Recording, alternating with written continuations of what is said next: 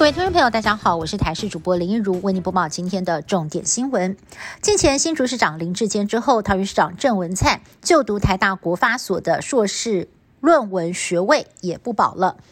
日前，郑文灿的硕士论文被检举涉嫌抄袭，有媒体人爆料，台大审查之后决议撤销郑文灿的硕士学位。对此，郑文灿在今天上午出席活动的时候，听到这个问题，快闪离开。不过下午再发声明证实，但强调论文没有引述出处，是写作过程的瑕疵，无关原创性结论，也愿意坦然面对。台北车站前的忠孝西路是公车路线密集的市区主要干道，从一九七八年起进行机车，到现在已经有四十四年，不少的机车族都期盼尽快开放。但是台北市交通局呢，在今天就宣布，从十二月十四号开始，忠孝西路的重庆北路到中山北路段将开放晚间十一点到隔天清晨六点，让机车夜间通行。消息一出，骑士们很傻眼，更被讽刺是给鬼骑吗？对此，台北市长柯文哲说，将会慢慢开放。不少的餐厅为了要吸引顾客上门，都主打餐点现点现做。不过，在台中南屯区有家简餐店，老板却在菜单上面注明就是料理包，民众看了很傻眼，直呼老板会不会太诚实了？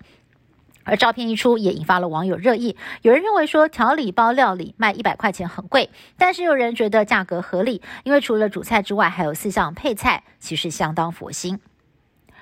花莲有名女子七月底被诱骗到柬埔寨打工，警方启动调查，破获人口贩运集团总共十一个人，但是迟迟无法找到她。直到上个月，父亲接获消息，得知女儿被滞留在缅甸，需要筹钱买机票返国。警方再三查证之后，历经十二天的跨国营救，终于在昨天晚上成功的将女子救援回台湾。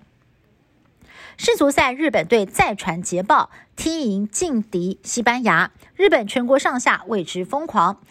清晨的涩谷街头挤满了大批激动的球迷，又叫又跳庆祝奇迹式的胜利。一早东京车站前，热腾腾的号外出炉，民众抢拿一份来分享喜悦。而日理万机的日本首相岸田文雄也不例外，清晨爬起来看球赛，还亲自和日本队总教练通电话祝贺。日本蓝武士能不能够继续的缔造奇迹，也备受全球关注。世足赛一组小组赛最终轮，德国面对哥斯达黎加背水一战。上半场结束之后，德国一比零领先；另外一场，西班牙也以一比零领先日本。